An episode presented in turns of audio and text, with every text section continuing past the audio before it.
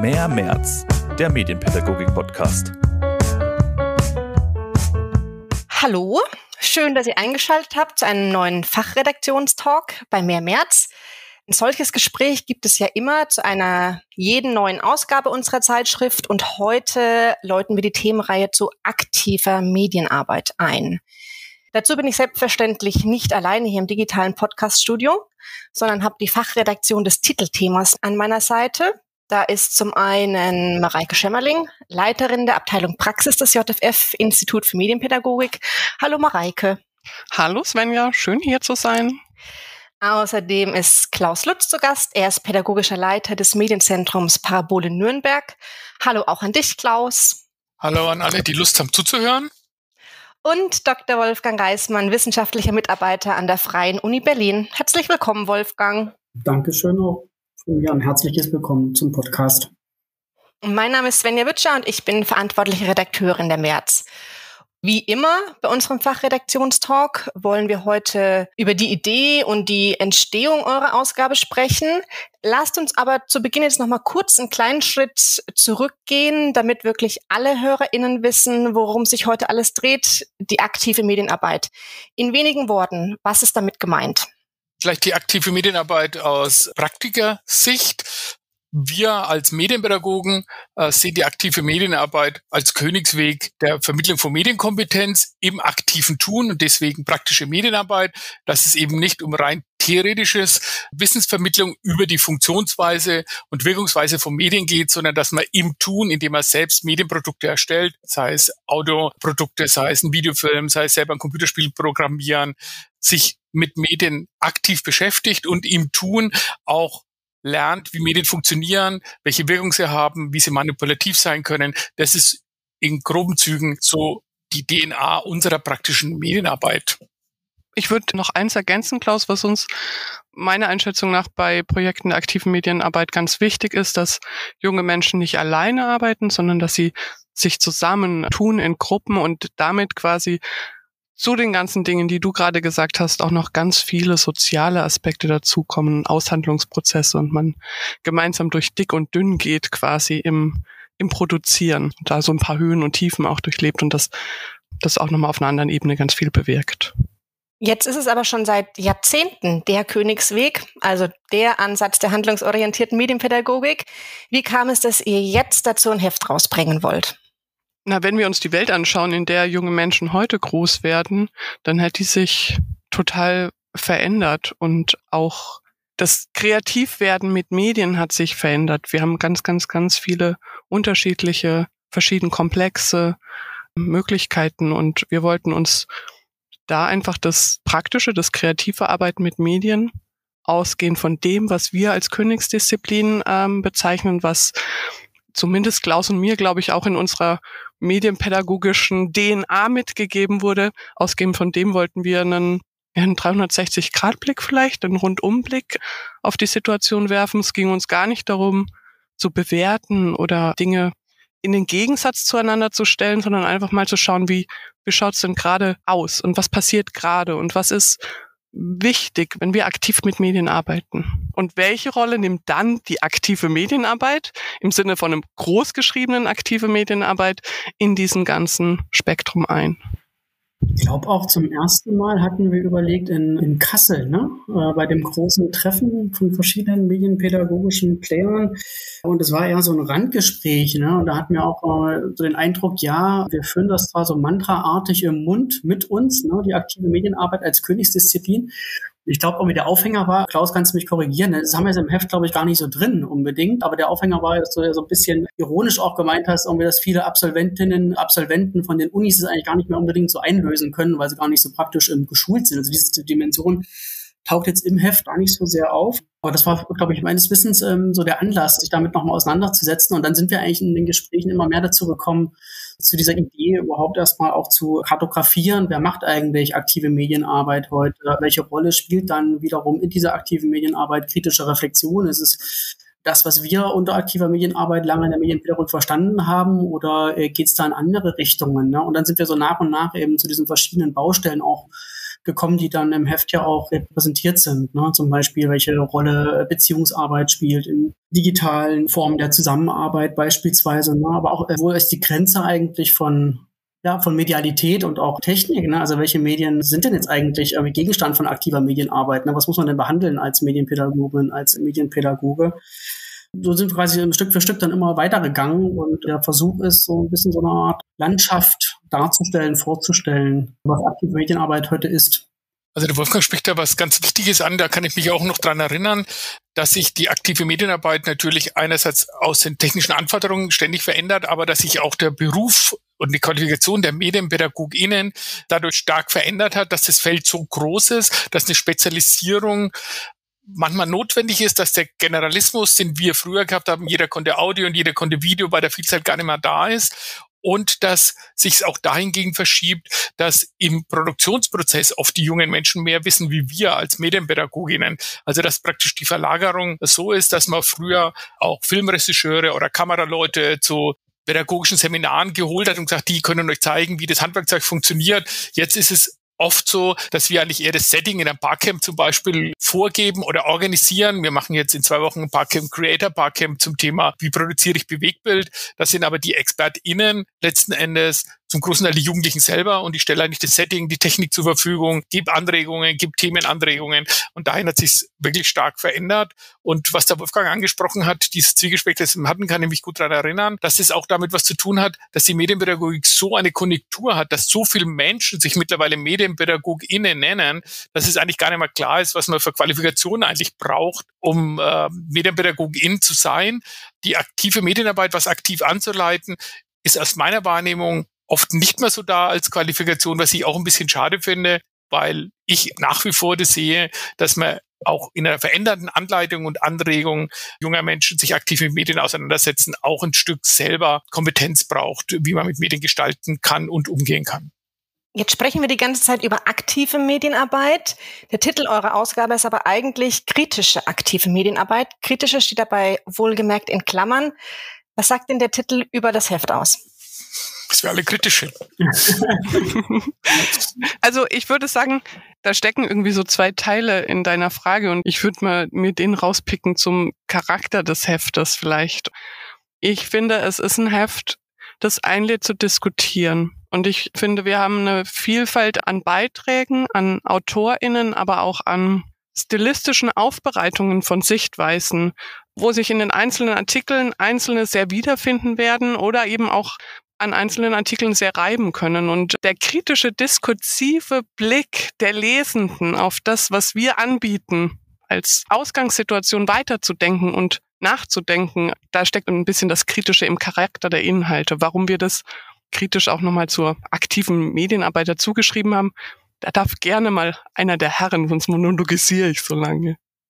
Das steht ja in Klammern da, ne? Das ist vielleicht auch nicht ganz ähm, unwichtig. Und eine Autorin, die auch im Heft vertreten ist, ähm, hat in der Ansprache auch erstmal gesagt, was wollt ihr eigentlich so, ne? Das ist ja wie nasses Wasser weil aktive Medienarbeit ja integral verbunden ist mit einer kritischen Perspektive und Haltung. Insofern sich gar nicht erschlossen hat, was jetzt eigentlich unser Problem damit ist. Aber wenn man sich das Heft vielleicht anguckt, sieht man dann eben doch, dass es vielleicht so die Selbstverständlichkeit verloren hat, ne? zu sagen, äh, wir machen aktive Medienarbeit und damit gleich gemeint ist eben diese Form von kritisch-reflexiver Medienarbeit, wo eben tatsächlich dann Medien im Mittelpunkt stehen und tatsächlich über das Tun eine kritische Haltung eben zu den Produkten, zu den Inhalten, vor allem auch der Massenkommunikation dann entwickelt wird was quasi ja die alte Haltung war, wo man heute zum Beispiel sieht, dass ja ganz viele neue AkteurInnengruppen auch auf dem Feld sind, auf dem Spielfeld, die es eben vor so vor 20, 30 Jahren nicht gegeben hat. Ne? Also in der politischen Bildung, kulturellen Bildung, in der antirassistischen Arbeit, aber auch in der gendersensiblen Arbeit, äh, wo natürlich mit Medien gearbeitet wird und auch sehr aktiv mit Medien gearbeitet wird, aber nicht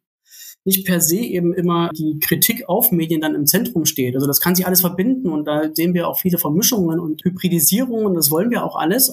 Aber es ist eben nicht mehr so selbstverständlich zu sagen, ich mache aktive Medienarbeit und äh, meine damit eben genau diesen Ansatz, den wir heute ähm, noch verbinden, beispielsweise mit Fred Schells äh, Dissertation aus 1989. Ne? Das hat sich schon alles sehr, sehr geweitet insgesamt.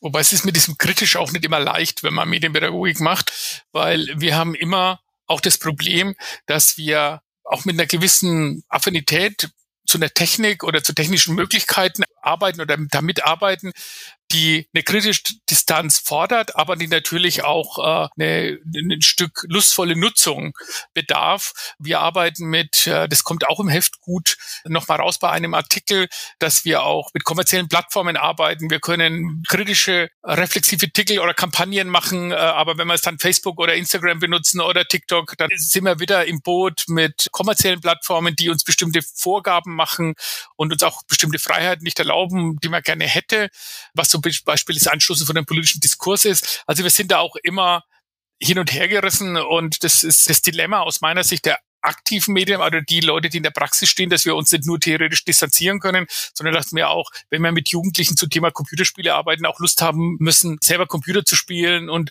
das als Freizeitbeschäftigung zu akzeptieren und auch gern zu machen. Und das ist so ein bisschen ein Dilemma, in dem wir in der praktischen Arbeit mehr, finde ich, stecken, wie in der ähm, theoretischen Auseinandersetzung mit Medien, weil da kann man sich eher zurücklehnen, distanzieren, beobachten, betrachten, beschreiben.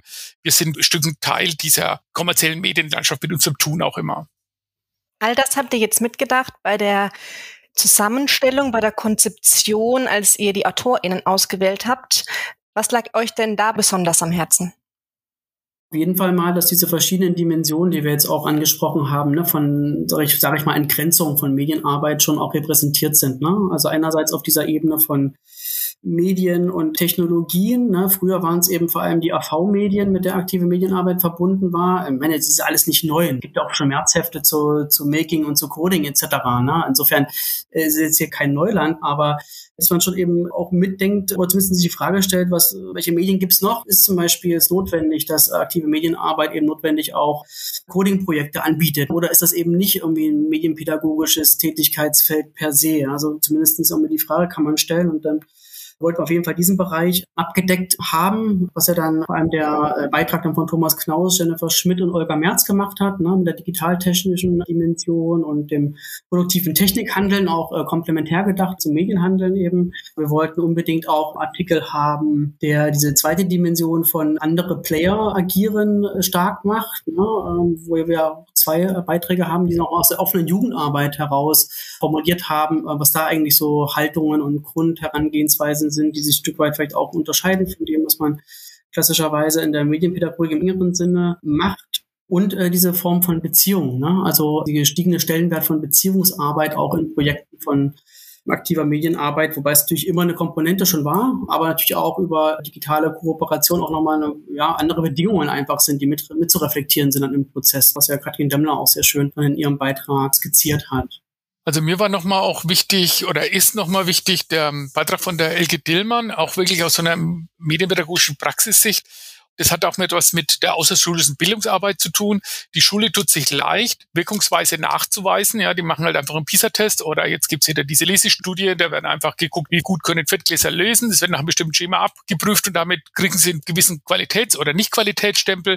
Bei uns ist es so in der außerschulischen Bildung, dass keinen klaren Lehrplan gibt, dass es nicht ganz klar ist, wer lernt was in welchem Setting. Eigentlich kann in der Gruppe in vier Leute, die zusammen einen Videofilm machen oder zusammen ein TikTok-Video machen, lernt jeder was anderes, es äh, kann sich jeder einbringen und wirkt es eigentlich, was wir machen, entwickeln wir eigentlich, das ist ja das die Kompetenz, die aus meiner Sicht drüber liegt, als vierte Kulturtechnik, die Medienkompetenz, entwickeln wir wirklich Medienkompetenz mit unserer aktiven Medienarbeit. Und da fand ich das sehr schön, wie die LG Tillmann mal angefangen hat, versucht hat, über in Anführungszeichen eine Langzeitbeobachtung von jungen Menschen mal exemplarisch, die sie betreut hat, die eben aktive Medienarbeit über längere Zeit gemacht haben. Auch das, was die Mareike angesprochen hat, wie ist das soziale Lernen, aber wie verändert sich der Persönlichkeit über Erstellung von Medienprodukten oder wie entwickelt sich eine Persönlichkeit und welche Medienkompetenz lässt sich daraus ableiten. Das ist aus meiner Sicht wird es zukünftig noch viel wichtiger werden, dass wir auch versuchen, nachzuweisen oder darzustellen, dass wir Wirkung erzeugen, dass wir in dieser medial durchsetzten Welt auch Orientierung bieten können und Kompetenzen, die eben zu einem zufriedenen, glücklichen, selbstbestimmten Leben mit Medien befähigen würde ich total unterstreichen. Wir sind jetzt, oder ihr seid jetzt schon automatisch und wenn du da merkst, du, wir haben uns viel mit dem Heft beschäftigt und mit den einzelnen Artikeln. Wir sind auf die übergreifende Frage gleich in die Artikel reingegangen und haben einen Rundumschlag gemacht. Ich würde ergänzend schon auch nochmal auf einen Artikel hinweisen. Wolfgang hat gesagt, wir haben Sachen zur offenen Jugendarbeit. Ich finde schon den Artikel von Arno Pölksö total spannend, weil die auch nochmal darauf eingeht, was ausgehend von der Perspektive junger Menschen, die in Settings der offenen Jugendarbeit sind, auch an Freiheiten notwendig sind, damit wir sie erreichen, damit wir das, was wir unterstützen wollen, auch wirklich unterstützen können.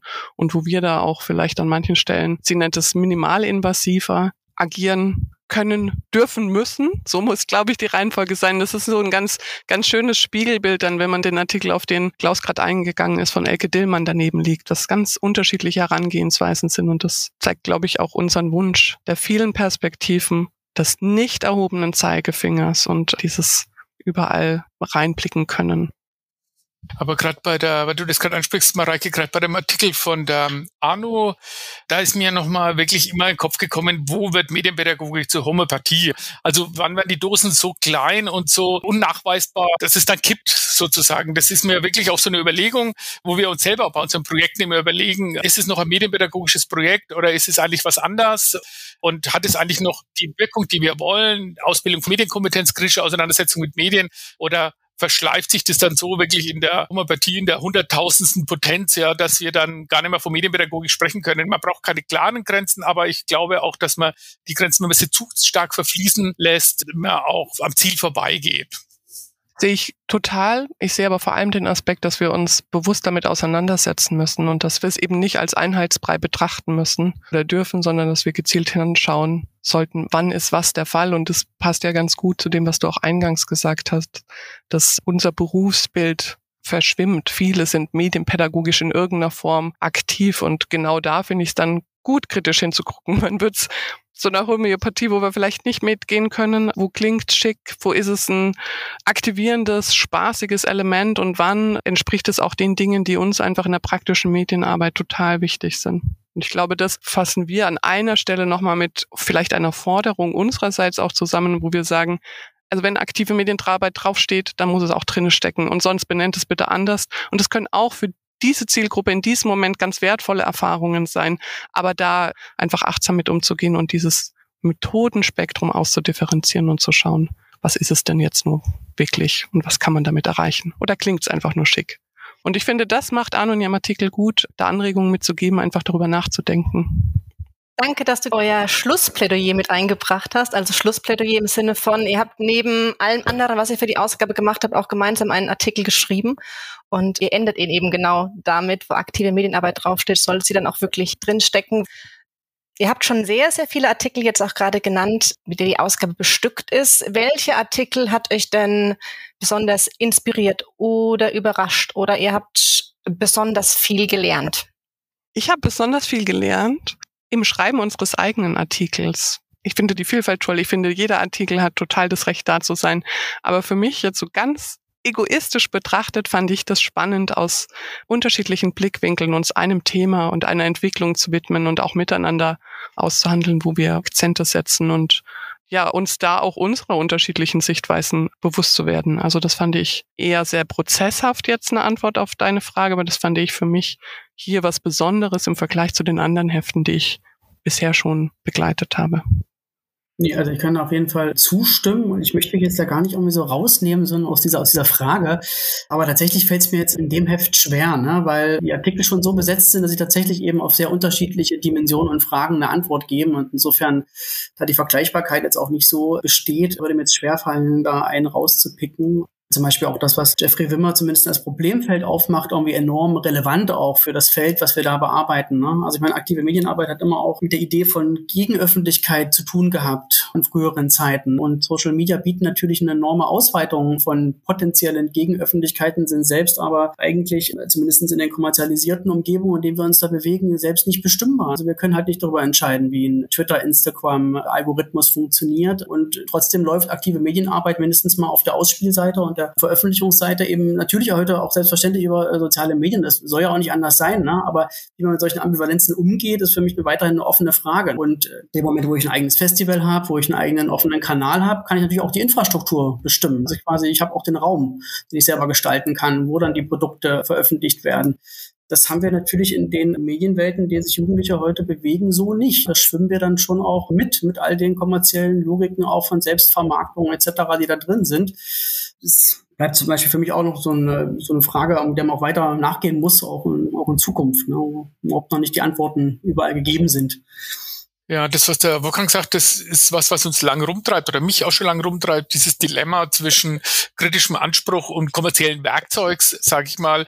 Aber das ist ein Spannungsfeld aus meiner Sicht, dem man sich nicht entziehen kann, dass man immer wieder neu positionieren muss und ansprechen muss. Aber als, das habe ich ja auch am Anfang gemeint, als Medienpädagoge oder Medienpädagogin kann man sich dem Werkzeug der Medien und mit diesen Medien, wie sie die Jugendlichen nutzen, beschäftigen nicht lösen. Aber das ist ein Dilemma, was für mich nochmal wirklich eine interessante Auseinandersetzung neben natürlich dem Diskurs des Eingangsartikels, der natürlich immer, wenn er aus unterschiedlichen Perspektiven ist, auch herausfordernd ist und auch von einem verlangt, sich in Positionen von anderen einzudenken, was die Grundvoraussetzung aus meiner Sicht ist, um sich weiterzuentwickeln, dass man auch aus seiner eigenen Haltung ein Stück rauskommt und das betrachtet.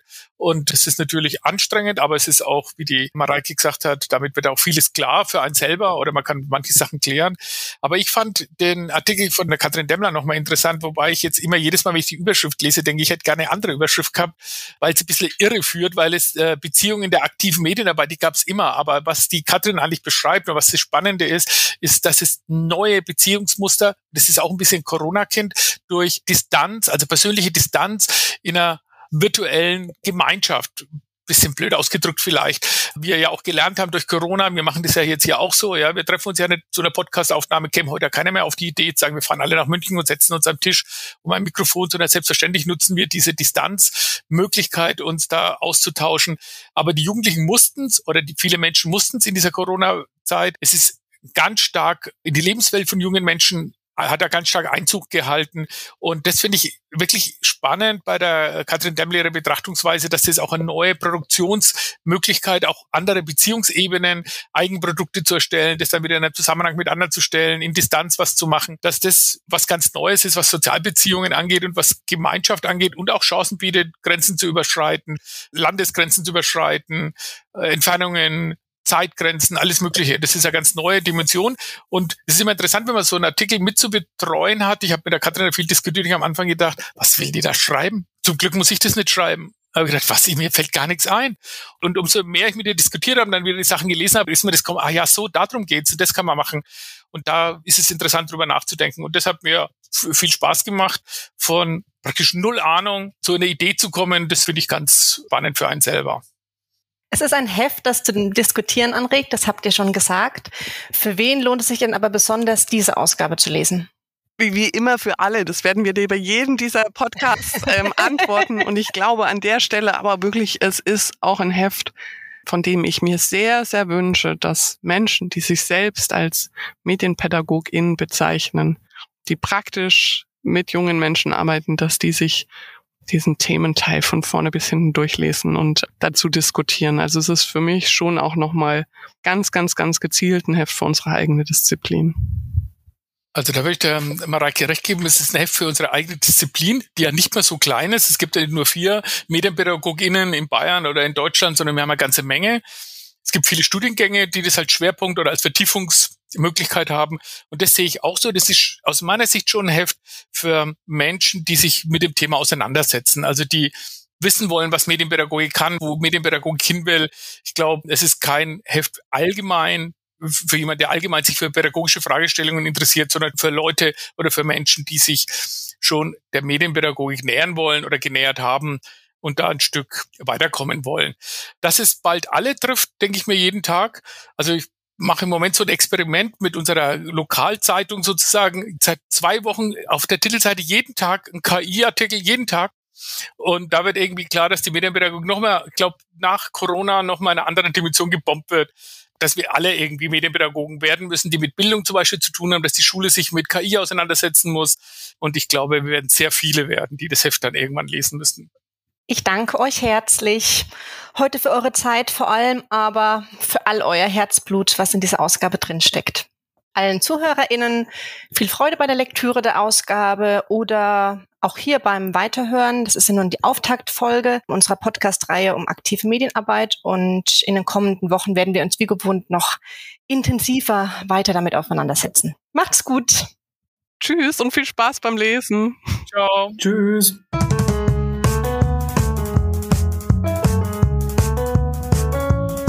Das war Mehr März, der Medienpädagogik-Podcast.